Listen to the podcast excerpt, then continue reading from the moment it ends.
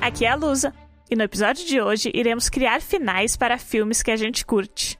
Isso mesmo, falaremos sobre aqueles filmes que a gente gostou muito, mas que o final poderia ser bem melhor. E para compor essa reunião de especialistas, convidamos o Luiz, lá do Café Literário. Mas, ó, Troá, me conta, o que mais tu descobriu sobre aquela bolha gigante que tu viu nesse dia? Lusa, era como se eu fosse a bolha e a bolha fosse eu. É difícil de explicar.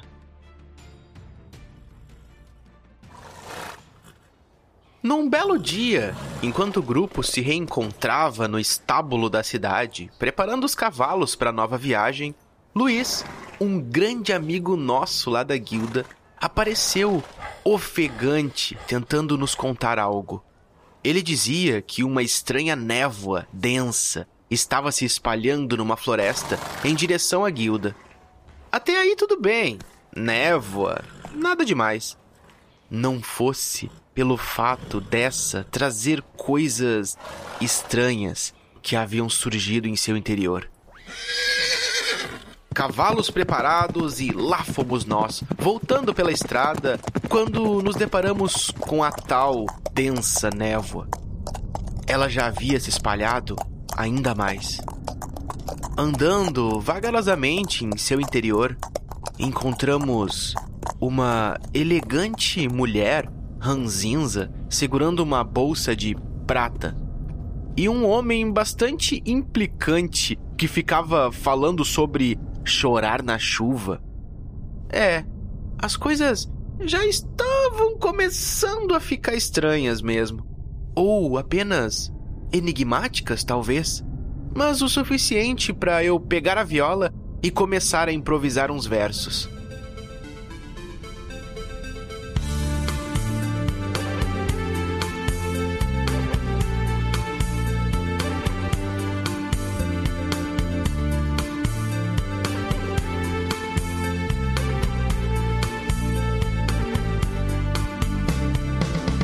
Mas esse cara é um robô tentando nos convencer que a névoa vem trazer um triste fim. E a mulher me mostrou como eu devo me vestir.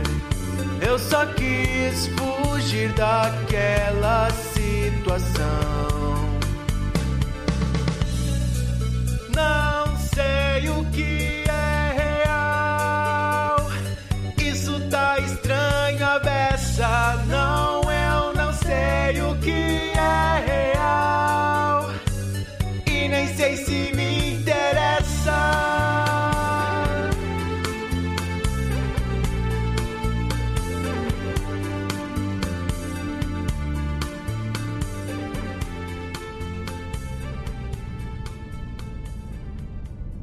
Quando me dei por conta, eu estava sozinho, perdido em meio àquela névoa. Aonde é que estava o resto do pessoal? Nervoso, comecei a chamar o grupo Ô pessoal, e minha voz parecia se vocês? distorcer no ar Pessoal, e nenhuma resposta. Então comecei a andar numa direção. Algo eu iria encontrar. E foi aí que encontrei aquilo que tem aparecido em meus sonhos desde então. Uma bolha gigante, furta-cor, que tomava conta de uma parte da floresta.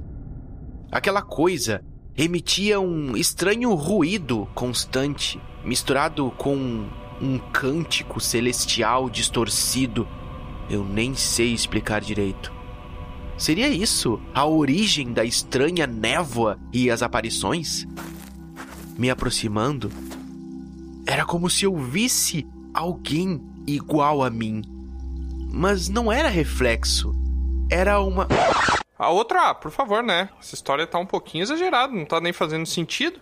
Mesmo com a galera da taverna meio embriagada, eu acho que não vai dar pra acreditar muito nessa história, hein? Será que não seria uma boa ideia a gente mudar esse final? Mas é verdade, Tiamat. Olha, muitas das coisas que eu falo são verdade. E se eu tivesse inventado, teria feito um pouco diferente.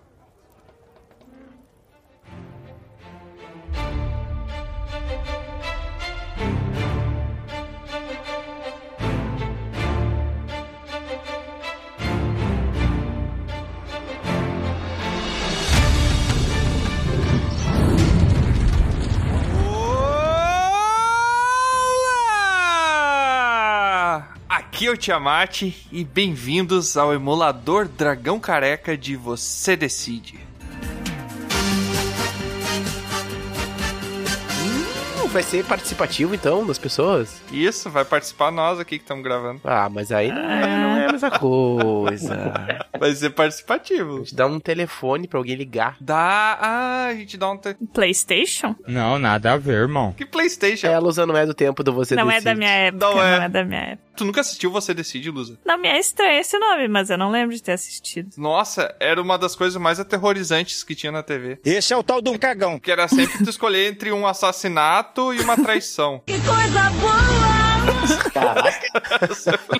Mas tu ser traído? Era assim, ó. Era um programa da TV que contava uma história e daí o final você decidia. Então tu ligava pra emissora de TV pra dizer que se tu queria o final 1 ou o final 2. Daí Eles davam uma pequena prévia do que, que era o final e daí tu escolhia qual que era o final e daí eles te mostravam. É tipo aqueles livros de jogar RPG sozinho, sabe? Que tu escolhe, ah, se você quiser vai para a página tal. Sim, sim. É só duas alternativas. Mas era muito sem graça que ele já te dizia o que, que ia ser o final. Tu só tinha que escolher pra ver o troço na tela, tá ligado? Não- Tipo, o que você quer assistir. É, exatamente. É o começo do- da Netflix, né? Exato, não deixa de ser. o começo do on demand, né? Porque tu escolhia o que tu queria assistir. Só que só tinha dois filmes no catálogo. Só tinha dois comercial diferentes. É. Só num horário pré-determinado, né? Não tinha mais É. também o que fazer. E não era nem dois filmes, né? Era tipo assim, um filme e um quarto. Sabendo de matemática, Lusa. Né? Filme Ah, vou Um quarto. dizer que é tu que sabe. né? Calma, Maria do Bairro. Ó, já ficou brava já. Eu já percebi ao longo dos episódios que ela tem um nível de bárbaro também, que qualquer coisa já, Tem, já tem entra em sim. fúria. Aham, Começa a não ficar gosto bravo. de receber crítica. É, não, eu não sei, não sei receber crítica. Não sabe.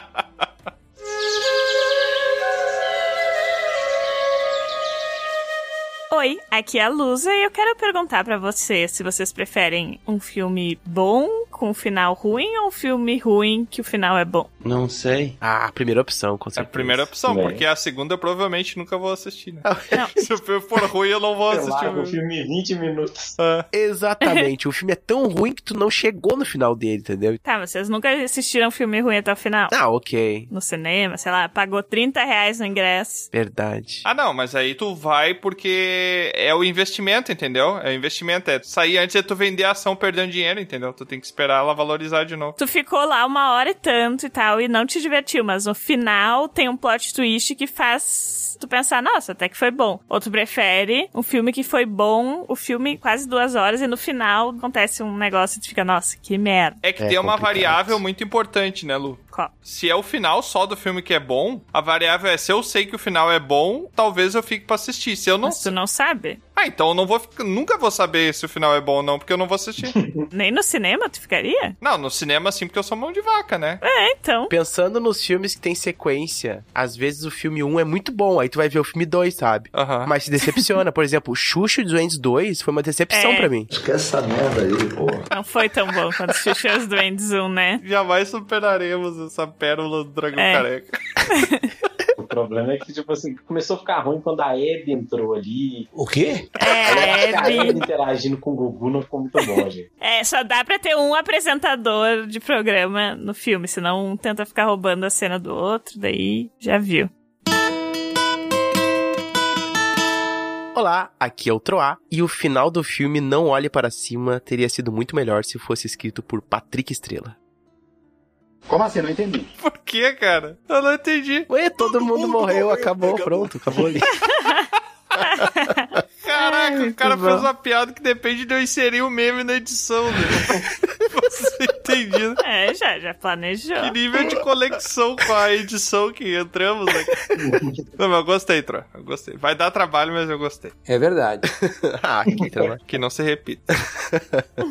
Fala galera, aqui é o Luiz da Café Literário. E como diria o grande poeta Sandy Júnior, o que é imortal não morre no final. Ai, nossa, Ai, muito cara. O poeta Sandy Júnior. Eu vou dizer que eu pensei em alguns trocadilhos com isso, com que é imortal não morre no final, mas aí eu não achei nenhum. Daí veio o Luiz e coloca, tá tudo linkado, cara. O universo é muito pequeno. o pensamento coletivo é- é muito impressionante. É. Aventureiras e aventureiros, vó no Bunnies e sejam bem-vindos a mais um Dragão Careca. E hoje estamos aqui com. Deixa eu ver quem que tá aqui. Tá a Lusa, tá o Troá, Tô aqui, ó. tá o Luiz. Tá o Luiz. Ei, tô aqui? Estamos aqui com a nossa equipe de especialistas. Caraca, quantos episódios. quantos episódios eu comecei falando isso, né? Especialistas em cinema, onde eu sei que todo mundo tem aquele filme que você para e pensa: nossa, esse filme é muito bom, mas eu mudaria o final. Tem. Ou eu mudaria o meio, ou eu mudaria o começo. É que tem filme que é assim e tem pessoa que é chata, que realmente é chata só, sabe? Que tipo, que, ah, tem que ser o final, tem que ser assim, não sei o que, eu não gosto. Então tem os dois tipos, né? Eu entendo, é porque eu geralmente sou encaixado nesse lugar do seu chato, tá? Sim. Mas não é por. Mas não por causa só disso, né, Tiamat, de filme. Não Não. precisava confirmar o outro, não precisava confirmar. é só por causa de filme que tu é chato, né? Tem umas outras coisas também, então, tipo, não precisa ficar se preocupando com isso. Ah, então tá bom.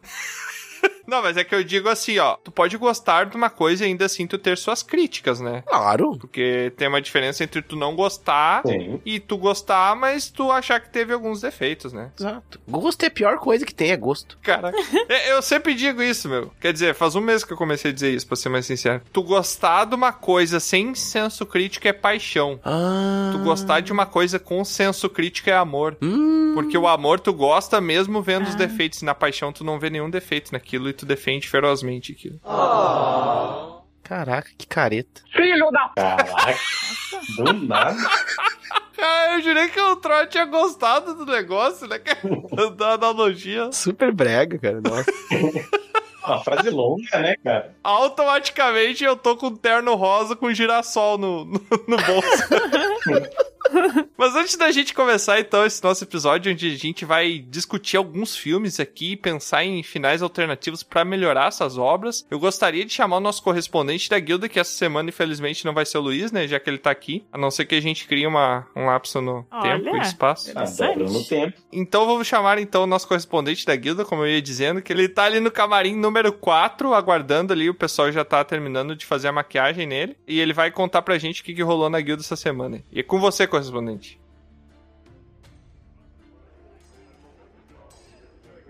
Fala pessoal, beleza? Tudo tranquilo?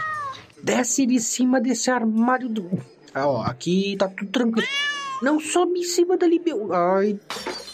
Pera aí, calma aí, só um minutinho. Bora! Voltei, voltei, voltei. Ó, aqui na guilda tá tudo tranquilo, tá ligado? Nada fora do normal. Tem uma galera falando de casa, anel, poder dragão, uns bagulho meio louco assim, mas nada muito relevante não. E estamos precisando de gente, de novo, novamente, como sempre. É verdade. Pede pra galera aí que tá escutando esse percaminho aí, a entrar no padrinho do Dragão Careca ou até no PicPay, tá ligado? Fora que participa desse Desce de cima do armário. É, eu acho que é isso. Façam parte do PicPay, Dragão Careca, entrem ali no www.dragãocareca.com Tá tudo tranquilo na guilda, mas eu tô me estressando, mas tá tudo tranquilo na guilda, tá? Então, valeu! Uma boa noite pra você. Isso que esse correspondente falou aí no final, eu mudaria. Só o final, o resto tava tranquilo, Tro. Não, eu curti, curti. Ah, eu- que ele se apresentou e tal, acho que eu curti bastante. Ah, então tu gostou, mas não do final. É, Tu gostou, mas tem tuas críticas, então. tem, tem, tem umas críticas. É porque não foi paixão, né? Isso. Eu meio que amei ele, entendi, e aí eu, Tá amando o correspondente. eu amo esse correspondente. Muito bom. Caraca, Caraca, Declarações aqui, é um episódio sobre amor, aí. e os namorados não tá tão longe. Aham, só ano que vem, mas não tá tão longe. né? Muito obrigado, correspondente, pela sua participação aí. Se você quiser entrar lá na guilda, é só procurar aí. O correspondente já deu todas as dicas, então é só você voltar que eu não vou repetir também. e se você não está nos escutando pelo Spotify, se você não assina a gente lá no Spotify, se você não nos segue nas redes sociais, a Lusa vai dar um puxão de orelha nesse momento. Vai lá, Lusa. Uhum. Se você não entrou no nosso site e viu lá todas as redes sociais que a gente tem linkada, o Instagram, o Facebook, até no TikTok a gente tá, e principalmente no Spotify, que também, se quiser lá nos dar uma pontuaçãozinha, a gente vai ficar muito feliz. Então, entra no nosso site. Cinco estrelas. É, cinco estrelas. Infelizmente ainda não tem a funcionalidade da gorjeta lá, mas cinco estrelas já tá bom. Olha lá todas as nossas redes pra ficar em dia com nossos posts. Quando sair aquele episódio novo, já escutar na hora. Ô, Lusa, eu não sou o cagueta aqui dos meus colegas de trabalho, tá? Mas enquanto você tava falando, o Tro tava rindo. Não, eu ouvi, mas o que vem de baixo também atinge. Ai, meu Deus. Sabe por que, que eu ri, Lusa? Porque eu acho que você é uma pessoa graciosa, que me traz graça. Ah, entendi.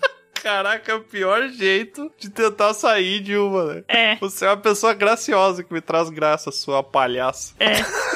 Ah, tá. cada um, cada qual, né? E só lembrando também que dá pra baixar o episódio lá pelo site. É só clicar no episódio e depois clicar em download lá, você pode ter a nossa voz no seu ouvidinho para sempre. Pode ter tudo. Ai, meu Deus, que isso. Que foi, Tro? É verdade. Nossa, mas é isso aí já é perturbação, né? A Depende. pessoa sempre pra sempre não ouvir a voz, a pessoa tira o fone de ouvido e fica aquela voz lá. "Lá, lá". É não, é pra sempre enquanto ela quiser, né? Ah, Se abre a geladeira, tá te chamando de olá. despertador. Ah! A pessoa assiste um filme de terror, dela fica com medo, né? Dela assiste um filme de terror que tem alguém embaixo da cama, dela vai olhar assim embaixo da cama no clímax, dá olha, a pessoa dá um susto. Acho que seria pior do que o filme de terror. Mas é que- Isso aí já é nível Deep Web já. É, é só seguir a gente em todos os lugares lá e acompanhar, e marcar, e dar like, e comentar, e é isso aí. Isso aí. E mandar o pergaminho pra gente também pra contato arroba dragãocareca.com que a gente sempre lê os pergaminhos num episódio totalmente dedicado a isso, né, Troa? Olá, isso aí. E só. Só isso que precisa fazer. Que resposta foi essa? Da extra. é Olá! O Troá, ele tá tentando emplacar uma nova linguagem que ele tá inventando. né? É, hoje ele tá inspirado, não entendi direito. E sem mais delongas, vamos então para o nosso episódio sobre finais alternativos para os filmes.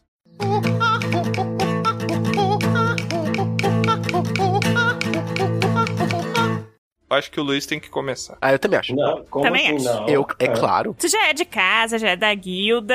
O mínimo que tem que fazer é abrir esse episódio. É verdade. Vai lá. Não, por gentileza aí, você eu te amar, Agradeço, mas passo. É. Faz. É. Felizmente vou ter que estar deixando passar essa oportunidade inacreditável. Ah, então é a Lusa, né, gente? Por favor. É a luz. Tive um imprevisto aqui, vou ter que sair. Levar minha avó no jiu-jitsu. Não, o Tiamat tem que começar porque ele é sempre a estrelinha do show. né? Ah, não, não. É, Não, mas eu tô dando chance pros outros brilhar também. O problema é que eles não brilham tão forte.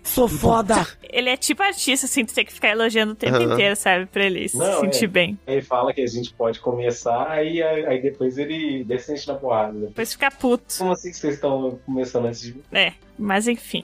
O filme que eu trouxe é um filme que eu gosto bastante. Mas no final tem uma questão, assim, que dá uma decepção que tu fica, nossa. Só esquecendo de avisar, vai ter spoiler, né? Porque essa pessoa não Ah, viu. tem que É. ter. Tem que ter. Não, seria meio difícil, né? Esse episódio sem spoiler. Mas acho que ninguém trouxe um filme, assim, muito recente, então. É, são filmes antigos, né? A gente não vai. É. Não vai contar o que, que acontece em Thor Ragnarok, sei lá, no novo filme do Thor, por É. exemplo. Daí, o filme que eu trouxe é O Diabo Veste Prada.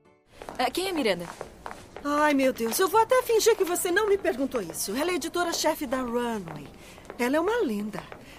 Trabalhe para ela um ano e conseguirá emprego em qualquer revista. Milhões de garotas se matariam por esse trabalho. Parece que é uma ótima oportunidade, adoraria conseguir. Vocês já assistiram? Ah, muito bom. Eu não assisti, mas o final do filme ele troca de roupa, o que que acontece? Eu acho que não tem filme com a Mary Streep que é ruim, né? É, pra começar assim, tem a Mary Streep fazendo. Se tem strip no nome é bom, né, Tro? Pi? Cada um fala por si, né? Cada um com seus fetiches. Mary Streep como vilã. Não sei se diria vilã, mas, né? Como É. uma antagonista. ali. Não, ela não é vilã, ela só é idosa. Uma pessoa com personalidade. Ela só é idosa, gente. Ela tá triste. Idoso é triste. Não, ela é a antagonista da trama, assim. É, Então, exato. O idoso só quer alguém pra conversar. Nossa, pior coisa. Eu solidarizo com o idoso. a temática desse filme é a indústria da moda e também traz um pouco dessa questão de cultura do trabalho, de tu se matar pro teu trabalho, não ter vida e coisa assim. Tipo, Sim, uma empresa, né? Meio que largar tua moral, assim, pelo trabalho, sabe? Quem nunca, né? Porque começa contando a história da Andy, que é uma. Ela é uma jornalista, assim, jovem, e ela tá começando a procurar lugar pra trabalhar. E daí ela consegue uma oportunidade pra trabalhar numa revista de moda, que acho que é Pose o nome, não lembro. Mas é como se fosse uma Vogue, uma L, assim, pra quem. Acho que todo mundo sabe o que que é Vogue, né? Então é como se fosse a Vogue. E daí, só que ela não gosta de moda. O que que é Vogue? Provavelmente uma revista, tipo. Tia. Quem não sabe, que pena. Enfim. É a maior revista de moda, né, que existe atualmente. É. Mas enfim, no mundo da moda é considerado muito importante. Sim. E daí ela consegue, né, uma oportunidade de trabalhar como assistente da diretora lá da revista. Só que ela não gosta de moda, então ela fica tipo, nossa, será que vale a pena e tal? Mas aí, como é um, um negócio bem importante, falam pra ela que assim, as pessoas se matariam por essa oportunidade que ela tá tendo, então ela tem que seguir e tal. Uhum. E daí ela aceita. Uhum. Só que essa chefe, que é a Miranda Priestley, que é a Mary Streep, Miranda. ela é uma chefe completamente abusiva, assim, fica pedindo coisa absurda, fica fazendo terrorismo. Tem uma cena que é tipo, ela tem duas filhas gêmeas e ela pede pra Andy conseguir a cópia do Harry Potter que nem foi lançado ainda pras filhas Aham. dela lerem, porque as filhas dela querem ler o, o livro que nem saiu, nem foi lançado, e que se ela não conseguir, ela nem precisa voltar porque ela tá demitida. É, isso é assédio moral, eu acho, na verdade, né? Sim, bastante. É. Quem nunca, né? Só que como é aquela coisa assim, nossa, se tu se der bem nesse emprego, a tua carreira tá feita, não sei o quê. Uhum. E daí começa a passar por vários momentos, assim, de questionamento e de passar os outros pra trás, pela tua carreira. Vai mostrando também como na moda tem essa pressão pra todo mundo ser magro e se vestir bem. Mostra até pessoas com distúrbios alimentares. E ela tem uma colega de trabalho que ela vê, né, que tá passando por coisas tipo ela. Tem um momento ali do filme que ela tem que fazer uma escolha, que é fazer a outra se dar mal, a colega dela de trabalho, pra ela se dar bem, sabe? Uhum. Esse que é tipo o dilema moral ali. Daí o que acontece é, no quase final, ela se dá conta de tudo isso, resolve sair, resolve que não vale a pena. Só que assim, o filme inteiro, ela tem um namorado muito chato. Nossa. Que fica fazendo ela, ela se sentir culpada por ter um trabalho, por ser bem sucedida, por fazer o- as escolhas dela. Tipo, o cara fica sendo aqueles namorados, nada a ver, que fica cobrando ela, sendo que ela tá num momento da vida dela de trabalho, e coisa assim. E que é a escolha dela focar naquilo. E daí no final ela volta pra esse namorado. Isso que é o final ruim, sabe? Ah. Porque parece que ela se deu conta, assim, que a vida dela tava tomando um rumo que ela não gostava e que os amigos dela tava com problema, o namorado, o trabalho. E daí, no final, ela, tipo, desiste do trabalho, faz a, a chefe essa se dar conta do que ela fez. Claro que também ela não se dá muita conta, mas, tipo, faz ela ver que nem todo mundo vai beijar os pés dela e fazer tudo que ela quer, né? E daí ela resolve voltar com o namorado, que é um Um sinteco gelado! Que isso? a gente acha que ela vai ter aquele momento, assim, superação no final do filme, que ela tem pela questão do trabalho, mas daí ela resolve voltar com o namorado, que é um, um idiota, que não apoiava ela na vida profissional dela, sabe? Mas o que tu mudaria então é que o namorado. Ela não ia voltar com o namorado. É, que ela ia dar um pé na bunda dele de vez e seguir as coisas que ela queria. Ela ia virar uma Miranda 2, é isso, Luz? Aham! Não, não, não é isso. A gente tem que entender também qual que é o gênero do filme, né? Porque se o filme é ficção, ela não voltaria mesmo, aí eu concordo com a Luz. Mas se o filme é uma pegada mais pé no chão, ela volta, porque, cara, é muito normal a gente sempre voltar com boy lixo, né? Com a boia lixo. A boia. É normal isso aí acontecer. Não, eu acho que é bem comum as pessoas voltarem pra relacionamentos ruins. É. Mas é que tá naquele momento que o personagem tá superando as questões que envolveu o filme inteiro, sabe? De questionamento e de coisa assim. E daí tu acha que ela vai pra um lado assim, mas viver a vida dela como ela quer e tal. E daí ela volta com o cara, sabe? Que é muito chato, porque ele fica o tempo inteiro enchendo o saco dela e não apoiando ela nas coisas e tal. Sim, muito, muito escroto mesmo. Sabe o que, que me lembra esse namorado dela? Hum. Aquelas esposas de filme em que o personagem principal salva o mundo de alguma agência secreta, alguma coisa assim, que é sempre uma coisa tipo: Ah, eu sei que o mundo inteiro precisa de você, mas seus filhos, Henry. Mas tu não veio jantar em casa. Tipo mulher de super-herói, tipo É, isso. pô, tá vindo a ponta do meteoro pra cá, não tem tempo pra cuidar dessas crianças, não, irmão. Ah. É que eu fico pensando assim que ela pode ter pensado também assim, ah, uma barra de cada vez, né? Então eu fico com boy lixo aqui até eu conseguir resolver o problema do emprego e depois eu termino com ele. Mas ela já tinha resolvido o problema do emprego, porque o que ela fez foi sair do É. emprego. Tá, mas, mas gente, ficar desempregado não resolve problema nem hoje em dia, tá? Não recomendo a ninguém, tá? Mas quando tu tem um chefe assediador. Não, mas aí nesse caso tu processa a empresa e fica rica com a ação, né? Faz um filme baseado nisso. É, a Miranda tinha muita influência em tudo, assim. É. E daí ela se dá conta que vai muito contra os valores dela, assim, de tipo, não passar os outros pra trás. Se eu não me engano, no final desse filme a Miranda fica até meio boazinha, né? Ela até meio que ajuda a menina, não? Ela meio que se arrepende e se torna bonzinho. Não, ela mostra um lado vulnerável dela, porque ela acaba descobrindo que ela não vai bem com o marido, que eles estão pra se separar. É. E aí, tipo, ela meio que vê ela despida daquele traje profissional, ela vê ela na casa dela, completamente chorando, toda. E assim, quando a Andy vai embora, a Miranda meio que admira ela, por ela ser a única pessoa É. que não fica puxando o saco dela e não. Tipo assim, nossa, que corajosa de ir bater de frente. E aparentemente o marido também, né?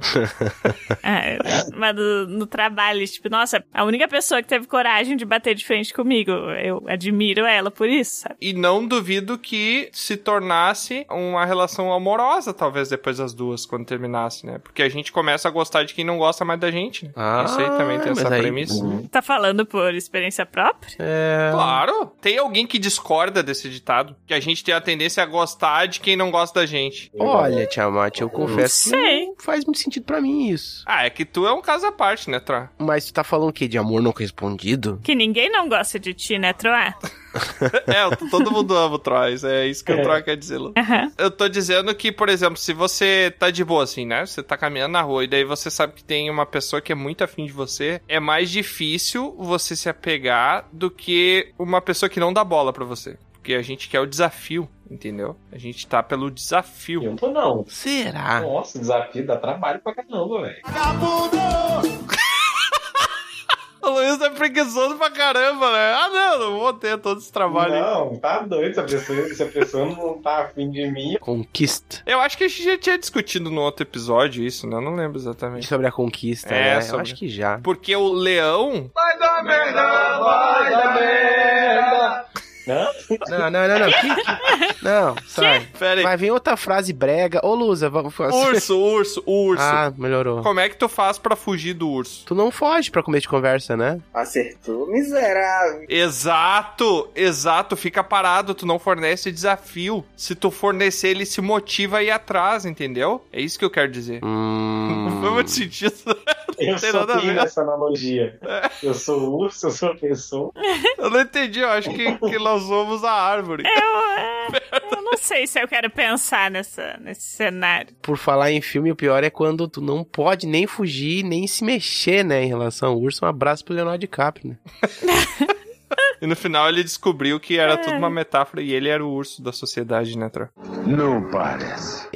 Exato. Exato. Quem você acha que é o diabo que veste Prada? É. É. É o namorado. E aí? O namorado. Não. É a Andy, em quem a Andy se transforma, ou é a Miranda? Ou é a Miranda, Ou é uma entidade invisível que tá ali perto. que tá ali. E é literalmente um diabo, só que tá vestindo Prada. Glória a Deus. Só não é o diretor aquele, aquele cara carequinha de óculos que é muito querido no filme. Não sei de que o Tro tá falando. Eu também. Eu sei, eu sei, mas eu não lembro o nome dele no filme. O desafio aqui da pauta é a gente convencer a Lusa que era melhor ela o final continuar o mesmo, É, né? então, tô esperando. Claro, mas é, é bom, Lusa, porque às vezes as escolhas da nossa vida não são perfeitas, entendeu? Isso. Então, tipo, em primeiro lugar, não vem o trabalho. A mensagem é: encare o amor, mesmo se for dor. Que merda, hein? Todo dia tem uma merda. Caraca, de onde exatamente veio essa Ah. frase de dentro da minha... Acabei de inventar ela. Tá legal, né? Como é que é? Repete, re- repete. Encare o amor, mesmo se for dor. Agora parece que piorou. Troado 2022. Eu acho que o rolê da mensagem desse filme é o seu trabalho não é tão importante quanto o seu relacionamento. Então tá, beleza, entendi. Mas ainda assim, fica um pouquinho difícil de explicar porque o cara era muito babaca, não é? É. Não era um cara muito legal. O que, que ele fazia que era babaca? Eu não lembro direito. Ela tava ficando super bem sucedida e ele ficava reclamando, tipo, ai, tu não sai comigo, tu não me dá atenção. Nossa, ele tava reclamando que ela ia virar a sugar mommy dele. É, basicamente isso. Caraca, o sonho de muita gente. Ela comprou um queijo caro e ele ficou puto com ela porque ela comprou um queijo caro. Ah, eu ficaria também. Não, isso não acontece no filme. Ela fazia uma torrada pra ele de queijo caro. Não, não, porque ele é chefe de cozinha. Ah, é o contrário. Ele faz uma torrada pra ela e ela não quer comer. E daí ele fica tipo, ai, tu tá que nem aquelas da revista que não comem, não sei o quê. Ah, tá certo ele então. Ficar negando comida é a pior coisa. ah, já tô defendendo o cara agora. Ai, meu Deus. Não se nega uma boa torrada. Quem é que. cara, alguma vez já negou uma torrada na tua vida? Troá? Eu nunca neguei. Depende o que, né? Torrada Nada misto quente, né, gente? Que medo do que o Troá pensou que era, cara. Que medo. Eu tô pensando na, no alimento. Não, mas eu pensei no alimento também. Sei lá, mas depende do que é torrado, né? O que, que tu pensou? Ah, tá. De outros sabores. Eu achei que era alguma analogia de alguma outra coisa que tu ia fazer. Não, não, não. Tipo joguete, balancete, essas coisas. Não, não, não. Ah, tá. Nossa, torrado. Aí seria. Cada um com seus torrados. É violento, né, velho? Bora! Mas, ô Lusa, Hum. todo filme, todo tempo, o espaço de tempo do filme aí, da carreira dela, ele não fica muito claro em quanto tempo se passou, né? Mas parece que foi uma questão de, sei lá, no máximo um ano ali, né? É, Todo o rolê da assim, vida é muito rápido. E agora eu vou falar de um outro filme que também fala de coisas que tem um intervalo de tempo muito curto. Eu vou falar de Blade Runner. Eu sou Raquel. Decker. Parece que acha que nosso trabalho não é um benefício para o público. Replicantes são iguais a qualquer outra máquina. Podem ser um benefício ou um transtorno. Não é problema meu se é benefício. Posso lhe fazer uma pergunta pessoal? Claro. Já eliminou um ser humano por engano? Não. Oh. Nossa, tu deu toda essa volta pra fazer o link. Que link, hein? Mas é um link. tu podia ter falado que ela tava correndo pela carreira e tu falado um runner. Nossa, é, ia ficar muito bom. Às vezes não. Que o Blade Runner, só passando uma sinopse rápida aqui do que, que se trata o filme, ele conta a história de um universo cyberpunk, né? Um mundo cyberpunk, ele é um, ou seja, um mundo futurista distópico, onde a gente tem o Deckard, que ele é interpretado pelo Harrison Ford, que não conhece é o mesmo ator que fez o Han Solo. Quem não conhece, na real, tá errado, né? Mas tudo bem. Indiana Jones. É, Indiana Jones, Han Solo, enfim. 30 dias de noite. É, tá, tá bom. 3 dias de noite, 5 dias. Esqueci o nome. Ah, meu cara. Ah, não, não sabe o que, que é Vogue, mas Harrison Ford todo mundo tem que saber. Claro, Harrison Ford fez Star Wars. O que, que é a Vogue perto do Star Wars? São duas coisas muito grandes em áreas diferentes da vida. Justo, mas eu só conheço a outra. É. Mas enfim, ele interpreta Deckard, que ele é um caçador de replicante. Replicante, nesse universo futurista distópico, ele é um humano feito sob medida, que ele é feito de maneira artificial e que ele tem um prazo de vida muito limitado, como por exemplo um prazo de vida de 4 anos, de 2 anos. Os replicantes eles são iguais aos humanos, mas eles vão morrer em 2 anos e eles já nascem com algumas memórias implantadas. Então o Deckard, o objetivo dele é descobrir alguns replicantes que fugiram, né, Pra onde eles foram programados, digamos assim, né, Pra onde eles foram criados. Ah, eu criei um replicante pra ser um chefe de cozinha, ele vai ser durante 2 anos, depois ele vai morrer. Você vai morrer. Antes do Natal. E daí tem um grupo de replicantes que foge e o Deckard ele vai atrás. Então tem toda uma leitura meio filosófica que não se entende se no final o próprio Deckard não pode ser também o replicante, fica subentendido. Tem um discurso muito bonito que o Ruth Hogar faz. Errou! Rutger Hauer. É Rutger Hauer. É. Ruth Hogar. Ruth Rocha. Ruth Hog. Vou chamar de Ruth. Ruth. O Rutger Hauer faz, que ele interpreta o Roy, e que foi um improviso, cara. Aquele discurso é muito bonito. Inclusive, você vai ouvir aí o discurso agora, que é muito bom. É muito bom. Ouve aí. Eu vi coisas que vocês humanos não acreditariam. Naves de ataque em fogo na encosta de Orion. Eu vi raios cósmicos brilhando no escuro perto de Tannhauser Gate. Estes momentos ficaram perdidos no um tempo. Como lágrimas na chuva.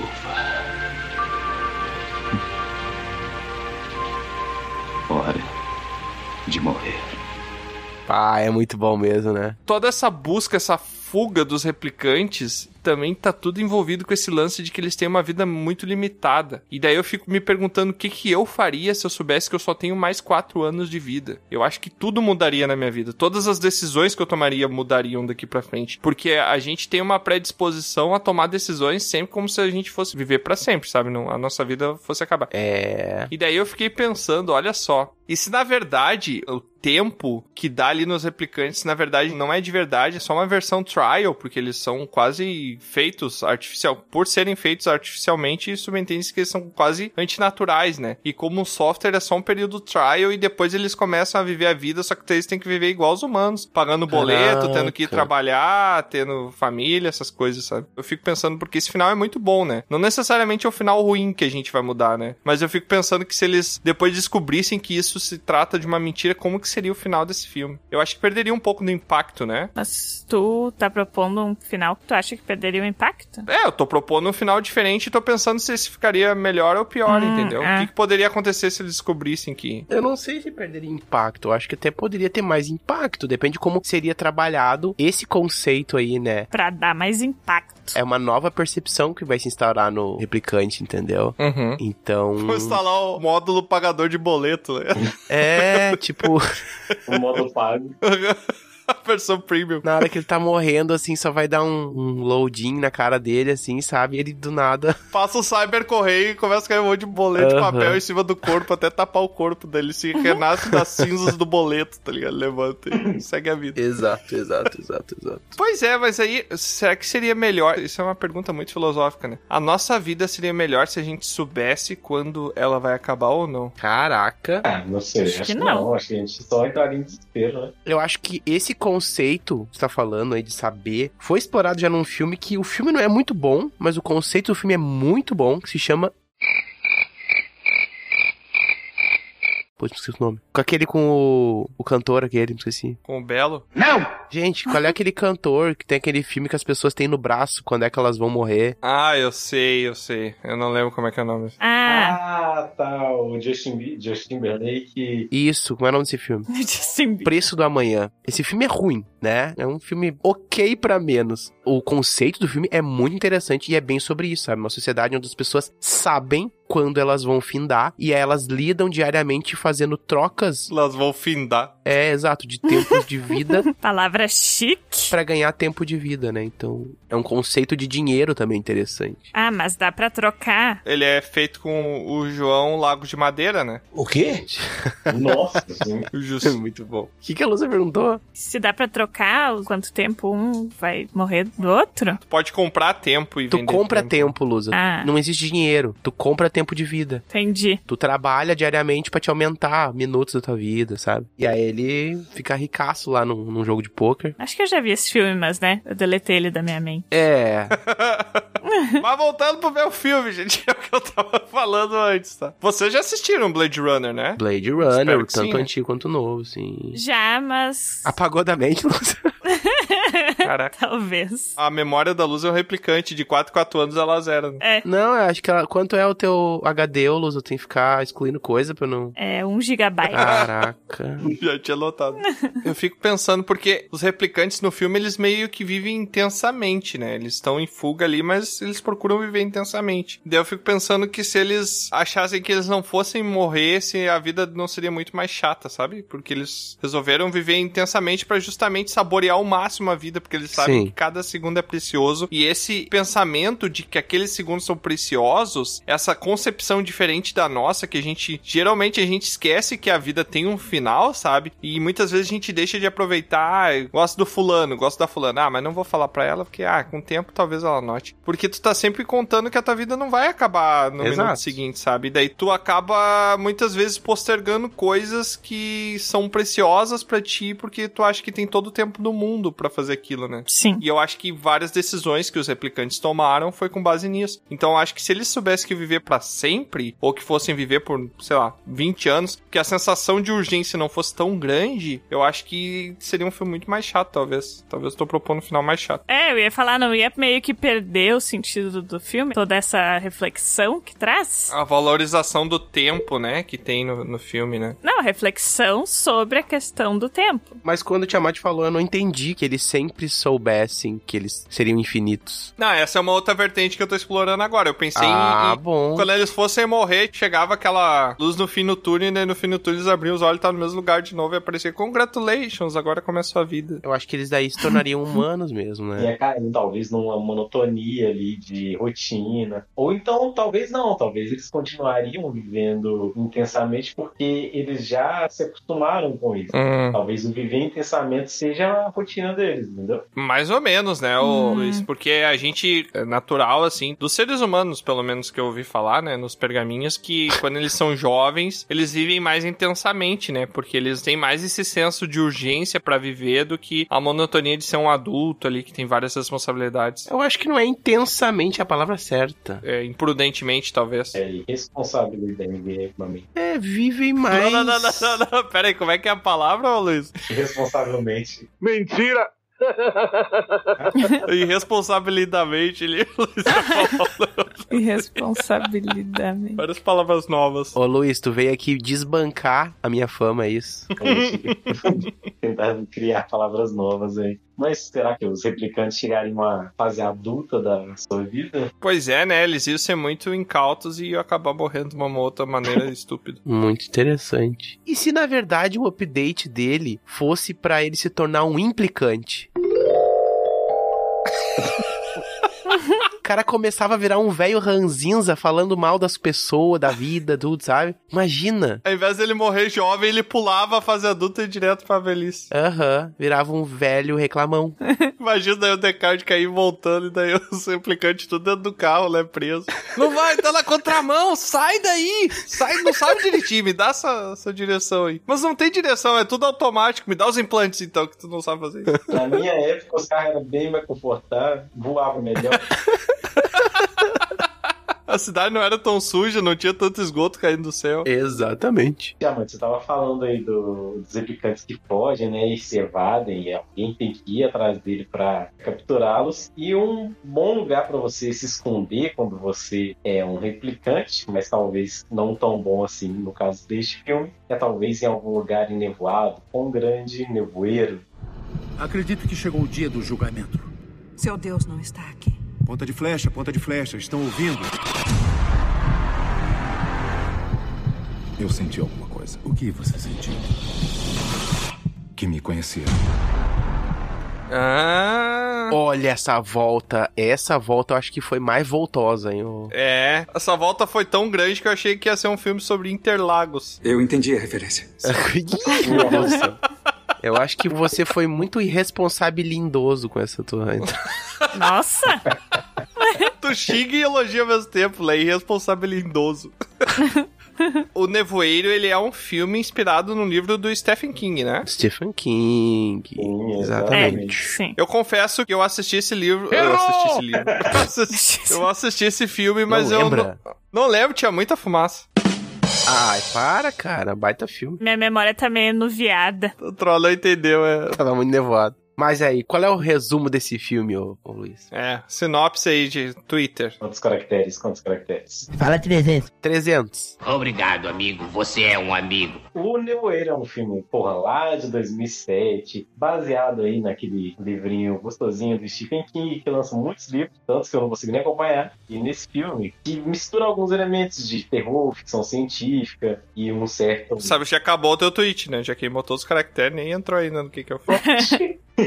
No caso desse filme, a gente acompanha um homem, tal de David Clayton, junto com seu filho, porque na noite anterior ao filme, acontece bem de repente, assim, a gente só vê os resquícios, acontece uma espécie de tempestade que destrói boa parte da cidade, e inclusive boa parte da casa do David. Então ele meio que sai de casa junto com seu filho pra ir no supermercado. Uma coisa corriqueira, rotineira. O que, que a gente faz? A gente vai no supermercado sempre que vê que a casa caiu, né? Exato. Depois da tempestade, né? Vem os restantes dos X-Men. Exatamente. Ele vai no supermercado, ele vê assim que a cidade está um pouco estranha. Tem um pouco de névoa descendo das montanhas, tem uns militares passando nos comboios, assim. Segunda-feira. Aqui na minha cidade tá há um mês, assim, nevoeiro todo dia. Só não tem militar, mas o resto tem. Vai morrer. É, não vai no supermercado não. amor. É. E quando ele chega no supermercado, Aí é Silent Hill troca quando não tem militar. é, aí é só um pedaço de pau e remédio. Quem já jogou Silent Hill, tá ligado? E quando ele chega nesse supermercado, essa névoa né, que descia das montanhas acaba circulando por todo lugar. E um cara passa pra dentro do supermercado falando que tem alguma coisa na névoa, alguma coisa estranha, sinistra. É você, Satanás! Uh. Hum. É. E é eles vão tentar investigar e ver que realmente está acontecendo alguma coisa. E é um grupo de pessoas ali normais, assim, de cidade, cada um com suas diferenças. Próprios funcionários do supermercado ali. São civis, né? São civis comuns, né? É. E eles, tipo assim, pô, acabam ficando presos dentro desse supermercado sem ter o que fazer. Esperar ajuda, não vem, sabe? Saber o que tá acontecendo, só vai acontecendo coisas mais estranhas lá fora e vai criando aquele clima bem tenso ao longo do filme. Muito estranho. E tem aquele final mega enigmático, não, né? Triste que eles decidem, né, ali morrer pelas suas próprias mãos do que morrer para as criaturas que estão na névoa. Só que o que eu queria mudar nesse filme não era o final. Tu queria tirar aquela crente chata que Tá. tem lá. Cara, então. Não, não, pera aí, ô Luiz. Então vamos te convidar pra outro episódio aí, que isso aqui é sobre o final, tá? É, só- Deu a pauta. Muda- é, é meios alternativos de filme, né, cara? Aham. Não, mas tem impacto no final. É só ele não ter tido aquele revólver, né? Não levar o revólver, não ia ter aquele final, né? ô? Não, mas dá pra matar a paulada. Powerful Sith you will become. Ai, mas meu Deus. Não, não ia dar, porque se ele matasse a paulada, ia demorar, e aí ia chegar os militares e ia salvar, entendeu? Tá, não. O que que acontece no final, tá? Só recapitulando. No final ele mata o filho e se mata com o revólver, é isso? Ele mata Não, todo mundo que ele mata salvou. todo mundo, mata o próprio filho. Na hora que ele vai se matar, os militares começam a passar do lado ali e a névoa vai se dissipando e você percebe que os militares já estavam resolvendo o problema. Só que como não tava dando pra ver, eles não, tipo assim, não tinham noção do que estava acontecendo a alguns passos de distância deles. Caraca, mas a atitude eu diria deveras precipitada, Eu né? acho também. E isso é, uma- é um problema do filme. Tá neblina, não tô enxergando nada, vou matar todo mundo. É, eu concordo. É porque, tipo, não, é que assim, claro, falando isoladamente é muito estranho, mas é que tudo que aconteceu ao longo do filme leva eles a ficar psicologicamente com certeza perturbados. Isso é completamente aceitável, entendeu? O que aconteceu. Só que assim, não precisava, eles podiam ter, pra ter um final entre aspas feliz, eles podiam ter insistido mais, ter aquela coisa agonizante e acabar daquele jeito, mas ia ser um filme realmente que ia cair numa zona comum, entendeu? Esse é um fator diferencial pra fazer o filme ser mais impactante, né? Só que ele, ao mesmo tempo, ele traz uma burrice pro personagem, sabe? Uma. Uhum. Não sei se é burrice, mas uma. Isso. Mas é essa burrice mesmo que eu gostaria de relembrar ao longo do filme, porque o que eu mais senti nesse filme é que, tipo assim, o povo burro. É. Cara, eles estão em um supermercado e tem janelas enormes na frente do supermercado. Tem a área dos fundos, aonde tipo, tem a área ali dos funcionários e tal. Tem a área lá onde eles vão investigar primeiro, que tem aquela porta de área de descarga. que Eles veem ali e tal. Então, tipo assim, tinha áreas que eles podiam se proteger ao longo do tempo ali, ou dividir os grupos. Não, e o tempo inteiro eles ficam parados na frente da área mais aberta, da área mais visível. É. Cara, isso é muito irritante. Nossa, é muito irritante. Porque, tipo assim, tem dois lugares lá no fundo onde vocês poderiam se abrigar, fazer as barricadas e esperar a ajuda chegar. Mas não, vou ficar aqui na frente de aonde que só tem uma camada finíssima de vidro e vou esperar alguma criatura que tá lá fora bater no vidro e quebrar. Ô cara burro! E se tem alguma coisa que eu mudaria nesse filme, eu, logicamente também. Tem a questão da fanática religiosa. Ela fica botando pilha, né? Ela fica falando que. É. Pelo que eu lembro do filme, ela fica falando que o filho tá amaldiçoado e que ele tem que matar o filho, né? Pra Aham. resolver a É, ela questão, cria né? um grupo fanático ali junto com ela, muito louco, sabe? Ela é uma ameaça até mais vil até do que tá lá fora, porque é uma coisa ali carnal ali dentro, sabe? É, e é muito e é louco. aquela coisa, eles veem isso acontecer, sabe? Ela começa ali a espalhar uns boatinhos ali, todo mundo vendo. Uhum. Começa ele a chegar assim, ó, tá, isso aqui tá na Bíblia, hein? Olha só, tá na Bíblia que daí que aconteceu. Tá na Bíblia, ó. Um dia vai ter uma névoa. Os pecadores aqui, ó, que vão ser condenados, tá aqui, ó, tá aqui, ó. Exatamente. E eles vão vendo, vão vendo. Pô, uma coisa que daria pra fazer é empurrar ela pra fora e falar assim, ó, vai resolver aí, Vai tu. pensa um pouquinho, depois a gente deixa você entrar, tá beleza? Vai ser salvo aí, se tu é tão fiel assim, tu vai ser salvo. Se vira aí. Mas o que eu mudaria de verdade é tipo assim, eu ficaria escondidinho lá no fundo, lá, ó, cuidando da minha vida, ó, pegaria uns mantimentos ali e estaria tranquilo. Eu não ia sair, eu não ia ficar olhando olhando a janelinha ali, esperando. Ah, o que, que tem lá fora? Mano, que se dane que tem lá fora. meu. Aham. Já sei que quer me matar, então vou ficar... Uns mosquitão gigantes. É, cara, a parte dos mosquitos gigantes. Meu Deus. Ou aquela cena que os caras atam a corda num cara e aí o cara vai no meio da neva e aí depois eles ficam puxando. Não tem nada na corda mais. E eles estão puxando assim, meu Deus, o que que está puxando? E eles só puxam a corda com sangue na ponta, tipo, o que que eu estou puxando, velho? Não tem nada com a corda mais. Mas tinha um cara na outra ponta da corda? Tinha. Ah. É, então, Tá, mas eles. Tipo, eles não viram a corda cair no chão? Não, eles não viram, eles só sentiram o peso da corda e que alguma coisa pegou o cara, puxou. Uhum. Mas uma hora a corda não ficou leve. É. Ficou, né? Eles continuam puxando, aí tá vindo sangue na corda, eles continuam puxando. Aham. Eles precisam realmente ver pra crer, né, velho? Eu acho que esse filme também peca, assim como talvez a maioria dos filmes do Stephen King que se tornam muito literais. Quem é o Apanhador do Sonho, que é um baita filme, mas tem aquele final meio broxante também. Eu acho que o problema é ele trazer a fisicalidade das coisas. Tipo, mostrar os aliens, mostrar aquilo, pra mim eu acho que é problemático, sabe? Do filme. Principalmente que era 2007, né, cara? Pô, É. Inclusive, Pois o Nevoeiro, ele tem um remake, não? Tem uma série. É. Tem uma série, eu acho que eu assisti essa série. Uma série que teve, eu acho que, cinco episódios depois nunca mais. É só isso, não tem mais jeito. Acabou.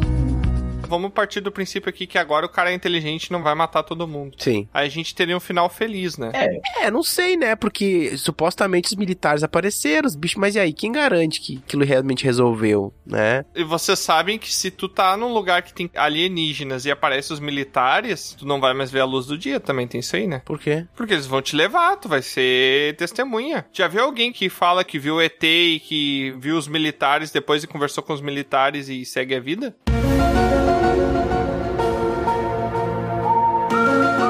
Eu nunca ouvi falar. Fora que os militares ali estavam todos, tipo assim, equiparados com máscara, com coisa, né? É. Sim, eles iam pra uma zona de quarentena. Falaram que talvez tivesse alguma coisa infectando ali. O filme não exatamente fala se foi alguma coisa de fato alienígena ou se foi alguma coisa militar. Eles dão um pouquinho umas dicas de que tinha uma instalação militar ali perto. Não. Não, não? Não, eles estavam só com interesse de ir no mercado mesmo. Tava liquidação, eu acho, na cidade. É só o mercado que eles queriam ir Uhum. mesmo. Os militares queriam ir só no mercado. não, os bichos mesmo, os alienígenas, Ah. só foram no mercado. Sim, eles não atacaram outro lugar, só atacaram o mercado. Era Black Friday, né? Eu acabei de comprar um salgadinho aqui, os caras fecharam a porta.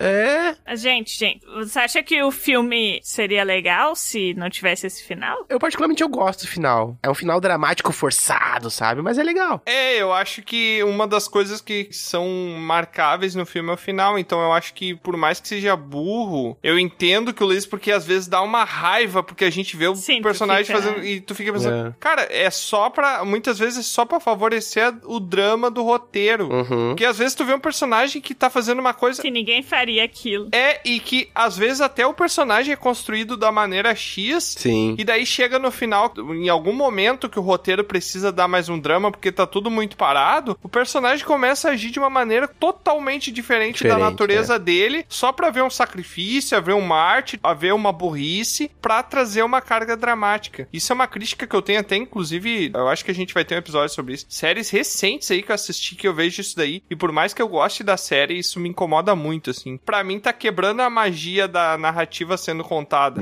Parece só. Sabe quando você tá jogando RPG e você quer tomar uma atitude X, aí o mestre fala: Não, não, mas se tu ir por esse lado aí não vai dar pra gente continuar a aventura porque eu não me programei pra fazer isso aí, tem que ser Y.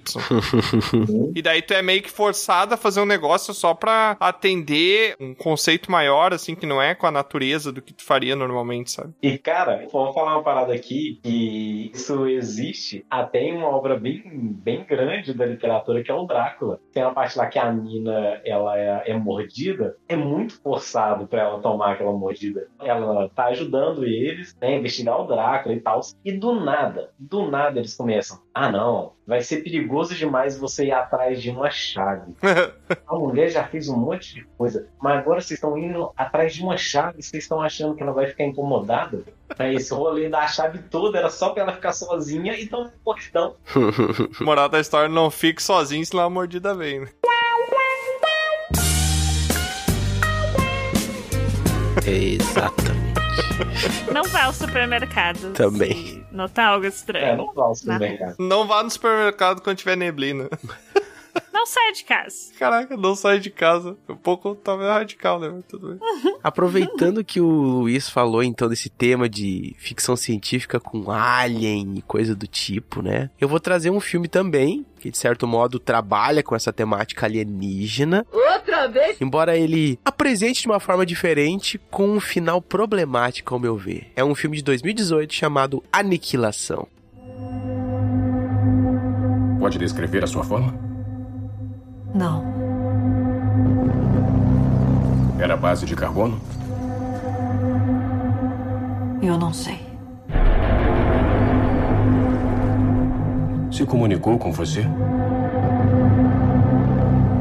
Reagiu a mim. Esse filme é muito underrated, assim, porque eu acho esse filme muito legal. É, passou bem batidão, né? Eu não gostei muito. Eu adorei esse filme, cara. Ele traz É, umas Eu gostei do conceito dele um também. conceito muito alienígena, uma parada até meio Call of Cthulhu, assim. Ah, então tu vai gostar do meu final, Tia Mãe. É, porque o final é meio. É. Meio clichê, né? Hum. Aparece o cromático do Ben 10. Não. O que, que a aniquilação é, tá, gente? Aniquilação conta a história de um. Aniquilação é um urso. É um urso. Não, conta a história ali de uma, uma mulher que ela tem o marido dela que fazia uma expedição pra um lugar que ela não sabia. Ele trabalhava né, no exército, e ele não sabia onde é que ele ia fazer essa missão, ele não podia falar, era meio secreto, né? Ele não podia? Não, ele não podia falar pra ela. Ela não sabia. Ele supostamente foi pra um tal lugar lá, que era a base lá e tal, e ele não contou. Hum, E ele nunca mais voltou. não lembrava disso. E aí ele foi dado como morto. Só que ele aparece depois. Ele aparece depois, só que ele não sabe como é que ele chegou ali e tal. Ele tava como sumido, achavam que ele tava morto, era uma coisa muito sinistra assim. E aí ela acaba sendo contratada pra fazer essa expedição pra esse lugar. E ela descobre que o governo tá cobertando uma coisa muito estranha que tá acontecendo. né? Existe um lugar que foi isolado, que eles chamavam de a bolha, né? Uhum. que era uma anomalia cósmica, talvez, algum evento estranho que estava acontecendo, que foi montada uma expedição para ir nesse lugar averiguar o que que estava rolando lá. E aí foi ela, mais um grupo de quatro mulheres, eram cinco mulheres, foram para esse lugar e descobriram que além dessa bolha, além dos limites dessa bolha, desse lugar isolado, assim, né? Era uma co- quase como uma coisa assim, tipo no filme mesmo, eles apresentam visualmente como se fosse É muito massa. as cores do arco-íris, assim, dentro de uma película, meio como se fosse uma água, assim. É uma bolha. né? É, é literalmente uma bolha. Você pega uma bolha e você olha contra a luz, você vê que é a, Exato. a luz reflete meio nela fruta várias cor. cores. É. Meio fruta-cor, fruta-cor, exatamente. Em pleno século XXI ainda tem gente que escreve e fala errado. Furta-cor. Furta cor. Fruta, fruta cor. Fruta cor. Ah, fruta com várias cores, né? Tem que- inclusive você acaba, é a fruta do One Piece, tem várias cores, né? É praticamente uma manga. É.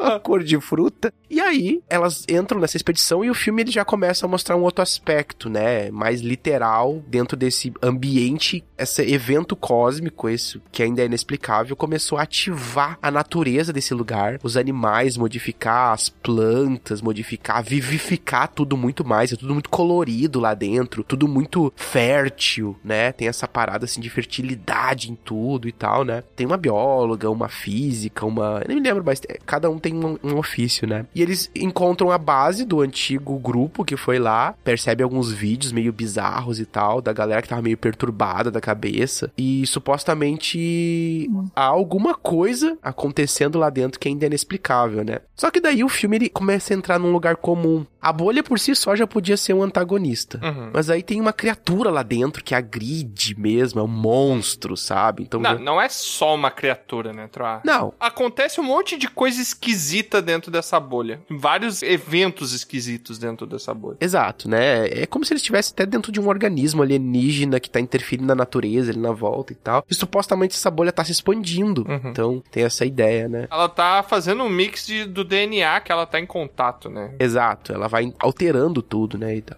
Mas aí depois, lá pelas tantas, ela acha o. Se fosse na vida real, só ia dar câncer de todo mundo, né? É, exato, Uma né? radiação, não sei. Aí ela encontra o lugar que caiu esse meteoro, é, onde co- iniciou, né, o epicentro desse lugar, e ela lida com uma espécie de um doppelganger lá, né, uma versão dessa criatura que se transforma numa versão dela. Ela luta contra ela mesma. E, em resumo, o filme termina com ela conseguindo sair da bolha, vencendo esse bicho, né, e tal. Só que ela se encontra de novo com o marido dela e o filme me tenta vender a ideia de que é o alienígena que escapou lá no formato dela É o Doppelganger, né? e o marido dela também era o alienígena que tinha escapado, entendeu? Como se os dois assumissem uma forma humana pra poder sair da bolha e viver uma vida com os humanos, uma parada mais ou menos assim, sabe? Então não eram eles. Que não é- eram eles, né? Eles morreram lá na bolha e tal, uma parada mais ou Uhum, menos As assim. versões originais, né? Morreram. E aí é aquela coisa, acaba caindo num lugar comum pra dar aquele, meu Deus, ó, como se fosse um- um- um Olha a leitura que eu tive, parece um processo reverso, porque se tu imaginar que a bolha é como se ela fosse um útero que tá gerando novas vidas, as vidas antigas estão entrando pra dentro do útero pra morrer, né? Então, aí é que tá, cara. Meu final tem a ver com isso. Com útero, principalmente. Eu vou chegar lá. Ó. Que é o seguinte. Trova vai chegar no útero, o Vou episódio chegar já lá no ficou pra útero. maior de 18 Caraca, tá automaticamente. que estranho isso. Meu Deus. Meu Deus do céu. Eu nem tinha pensado. Não, o que eu ia dizer é o seguinte, ó. Eu desconhecia o livro que originou esse filme, tá? É um livro de 2014, que pertence a uma trilogia. São três livros, é uma trilogia, né? Temos um Sherlock Holmes aqui. Nossa, mas isso faz sentido.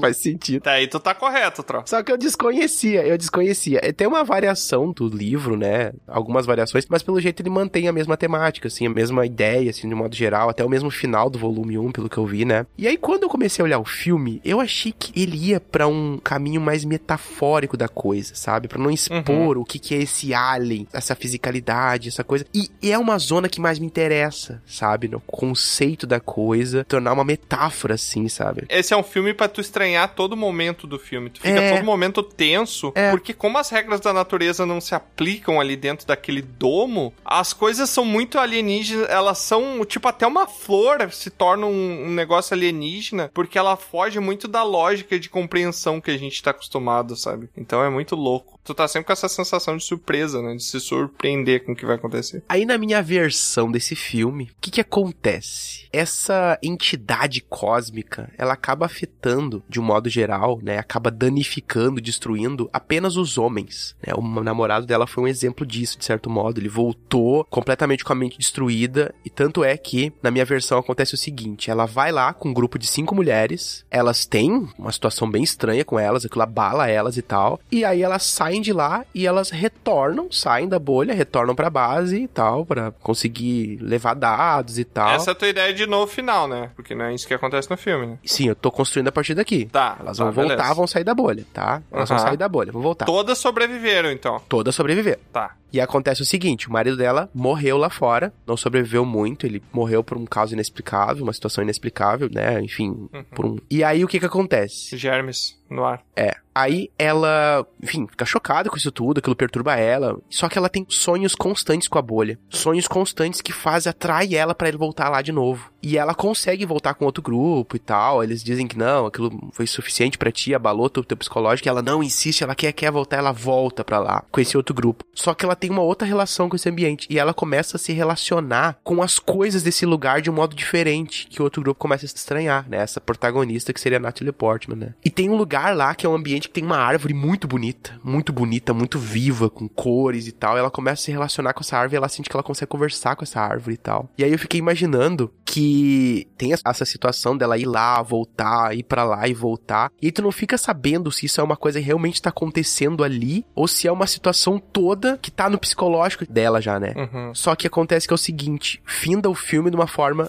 que é, ela começa a se relacionar com essa árvore, ela se torna quase híbrida a essa árvore. Eu imaginei assim uma cena com uma música muito perturbadora e aparecendo ela assim muito plena, feliz, envolvida nessa árvore. E essa árvore com todos aqueles organismos que tinha no filme, sabe, aquelas coisas coloridas na volta dela e ela grávida, completamente grávida. O quê? Ali naquela árvore emaranhada, entendeu? Como se aquele organismo quisesse trazer essa relação fértil, porque assim, a mulher, né, tem essa relação com a terra, a fertilidade na terra, sabe? Um gerar vida, né? Com gerar vida. e tal. E aí eu imaginei que ela se apoderasse, ela trouxesse essas mulheres quase como uma utilização do corpo uhum. para dar vida e tal. E aí só que ia mostrar na perspectiva dela, sabe? Ela se relacionando com essa entidade cósmica e findar com ela assim, sabe? Ela pertencendo à bolha, sendo, né, enfim, engravidada por essa entidade. Tipo, eu imaginei uma coisa mais assim, sabe? Com esse final. Eu achei bem interessante, mas eu tenho duas observações, tá? A primeira é que eu percebi que tu falou que ela tá completamente grávida na tua versão. Como é que é uma pessoa parcialmente grávida, Tra? Ah, quando ela tá, tipo, com, sei lá, um mês. Nem chegou um mês ainda, né? Não, mas daí não tá grávida? Não tá grávida.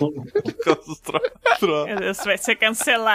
É, troca, troca cancelado, e tá beleza. Pois é, né? Completamente grávida. É porque pra, quando eu pego completamente grávida, pra mim é barrigão, sabe? Ah, entendi. Mas é óbvio que o sentido de completo. É, tipo um loading, né? É. E a segunda observação que eu trouxe, eu achei bem interessante a tua ideia, mas a nossa pauta aqui era pra gente criar um final sobre o filme e não criar mais um filme em cima dele, né? Porque tu ia precisar de mais umas 4 horas de tela pra fazer. Muito pelo contrário, ela não ia ter aquele contato com aquele monstro, aquelas coisas todas sem graça que teve lá. Ela só ia sair dali já, depois dela ter contato com aquilo ali, ela sair e voltar pra lá de novo. Eu ia cortar muita coisa do filme pra poder acrescentar isso, né? Eu achei legal esse teu final, mas eu sou contra ele por um simples negócio que tu comentou ali, que todas elas voltam vivas. Sim. E para mim, o maior conceito de monstro, que para mim foi assim um mind blow que eu achei muito legal, que é um monstro muito simples, mas muito legal. Ele depende para ele funcionar, para ele ser criado, ele depende da morte de uma das soldados. Depende de uma. Hum... Então já não ia ficar tão legal para mim, porque isso aí foi uma das coisas que mais me prendeu. Sim, mas é que isso dentro da temática do filme mesmo. É verdade. É, exatamente. Aí dependeria que uma delas morresse, pelo menos, né? Um outro final possível, mas aí seria mais catastrófico. Ah, não, né? tro- Ah, Não quer é finais no plural. É. Não, é porque o primeiro que eu tinha pensado. É apenas o segundo, são 16 finais. ó. É o The Ring aqui, é o The Ring. É MMORPG aqui. Ajuda o maluco, tá doente! Entendi. Ah, eu achei que era finais alternativos. Eu li a pauta errada. É. Mas beleza, Tro, conta a tua outra ideia aí, pra nós poder criticar. Não, no outro todo mundo morre, é isso aí. Eu prefiro esse, acho mais legal. Ela não consegue sair da bolha. Tu entra dentro, tu não consegue mais encontrar o limite dela, a margem, né, a- da bolha. Ah, Ela completamente expandiu e ela englobou o todo, sabe? Então não existe mais o fora, só existe aquilo. Aquilo é o dentro, é o todo. Ah, ela hum, cresceu tanto que ela englobou o planeta inteiro. Exatamente. Então todo mundo morreu. Não, as pessoas As pessoas não morrem quando entram na bolha, elas só ficam. não morrem. As pessoas foram meio que assimiladas, né? Elas são assimiladas com o ambiente. É um negócio muito louco, cara. É. Tem um momento desse filme, assim, É muito bom o filme. e elas comentam que parece que o DNA delas tá sendo espalhado pelo ar. É? Aí tem umas árvores que as árvores parecem umas pessoas paradas, sabe? As árvores como se tu pegasse uma árvore e podasse num formato humanoide, assim. Acabei de lembrar porque que eu não gosto muito de ficção científica. Porque, porque, Luz, porque é muito louco. Eu não gosto. É, não. Ah, sei lá, acho muito. Ah, A Luz não gosta de nada, depois eu que sou reclamando. Ah, O filme é basicamente todo legal, mas no momento em que ela entra ali e começa a interagir com o cromático do Ben 10, aí eu fico, Ai, muito chato, né? Muito nada a ver, eu também não gosto. acaba o filme. O cromático do Ben 10. É, é muito. e é tipo uma luta muito tosquinha, um plano é muito muito tosco. Ah, é horrível. E saiu um alienígena, né? Tá certo, é o plano cromático do Ben 10. Exato, exato.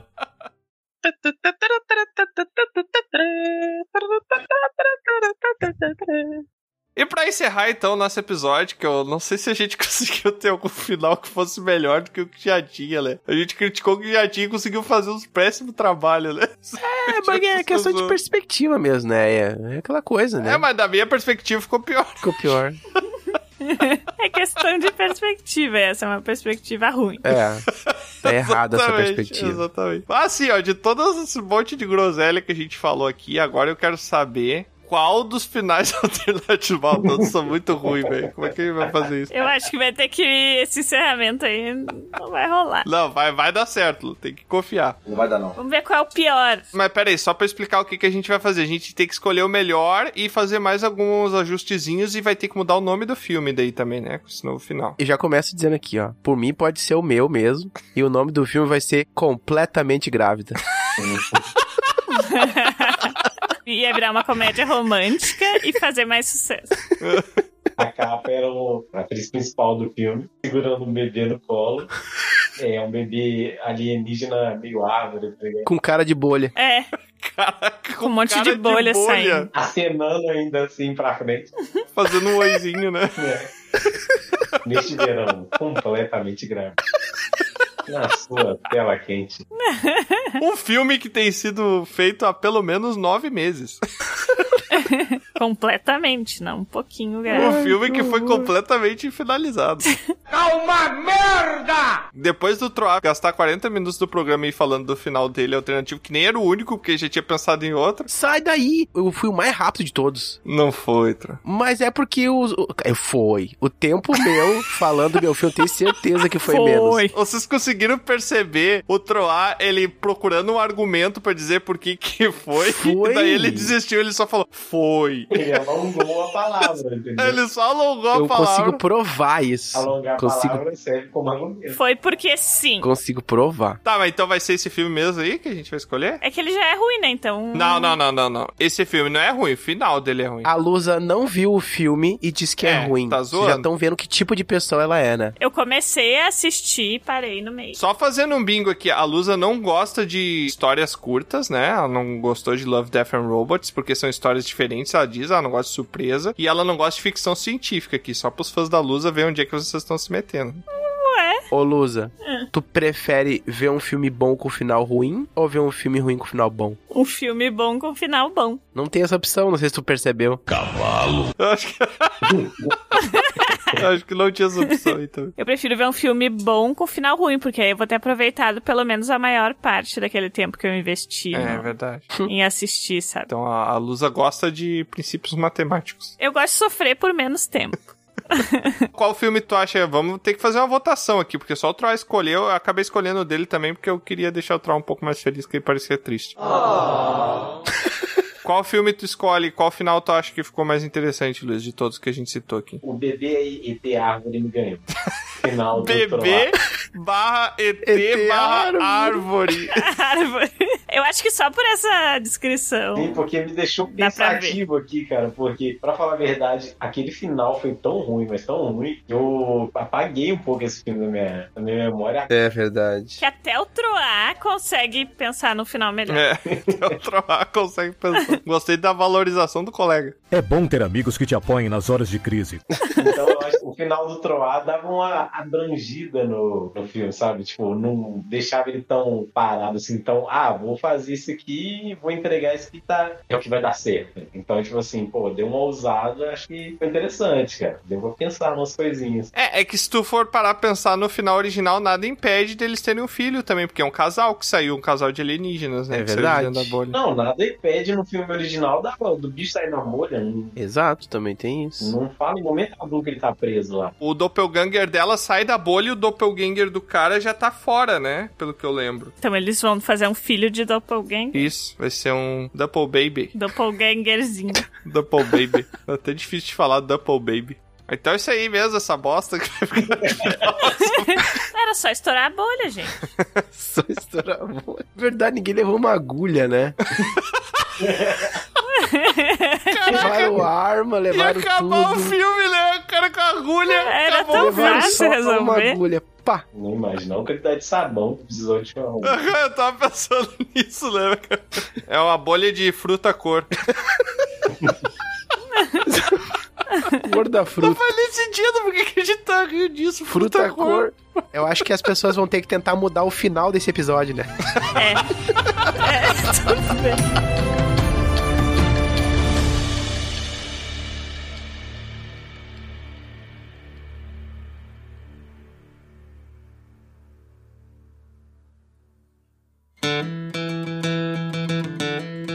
É, mais uma aventura chega ao fim. Mas é claro que não para por aqui. Você pode acessar dragãocareca.com e descobrir sobre outros portais para nos acompanhar. E se você quiser fazer parte da nossa guilda, fica aqui o convite do bardo. Acesse PicPay ou padrim.com.br e busque por Dragão Careca. Seu apoio será muito bem-vindo. Obrigado por nos acompanhar e até a próxima!